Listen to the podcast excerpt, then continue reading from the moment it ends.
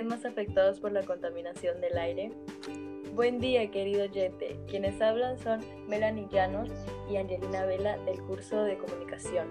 A continuación les hablaremos sobre la contaminación del aire. Es una alteración de los niveles de calidad y pureza del aire, debido a emisiones naturales o de sustancias químicas y biológicas. Esto también afecta en forma negativa a la función pulmonar y puede llegar a desencadenar exacerbaciones de asma y enfermedad pulmonar obstructiva crónica, además de aumentar el riesgo de cáncer de pulmón, entre otras enfermedades. La contaminación del aire es uno de los principales retos a los que nos enfrentamos. Las principales causas de la contaminación del aire están relacionadas con la quema de combustibles fósiles, como por ejemplo carbón, petróleo o gas la combustión de estas materias primas se produce en los procesos o en el funcionamiento de los sectores industriales y del transporte por carretera. En muchos países, la producción de energía es la fuente principal de la contaminación del aire, aunque no la única. Una de las mayores amenazas ambientales para la salud es la contaminación del aire.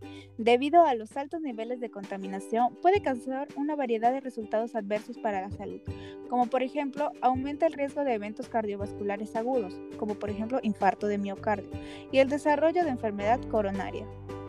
Las personas que viven en áreas con gran cantidad de tránsito vehicular, sobre todo cuando se crea una microatmósfera con aire estancado por inversiones térmicas, corren un riesgo particular. Debido a estos problemas, ¿cómo podríamos disminuir la contaminación del aire? Una de las maneras más cotidianas para disminuir la contaminación del aire que tenemos es utilizar el transporte público, ya que la emisión de gases es mucho menor. Otra manera sería adquirir productos locales. Una de las cosas que más contamina son los vehículos.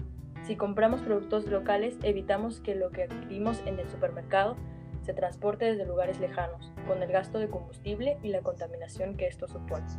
Evitar la quema de desechos ya que el humo perjudica el ambiente. En definitiva, se trata de concienciar sobre la importancia de cuidar nuestro entorno y vivamos en entornos más seguros y libres de contaminación. Gracias por haberte tomado el tiempo de escuchar este podcast. Recuerda poner en práctica las propuestas para reducir la contaminación del aire y espero nos volvamos a escuchar pronto. Hasta luego.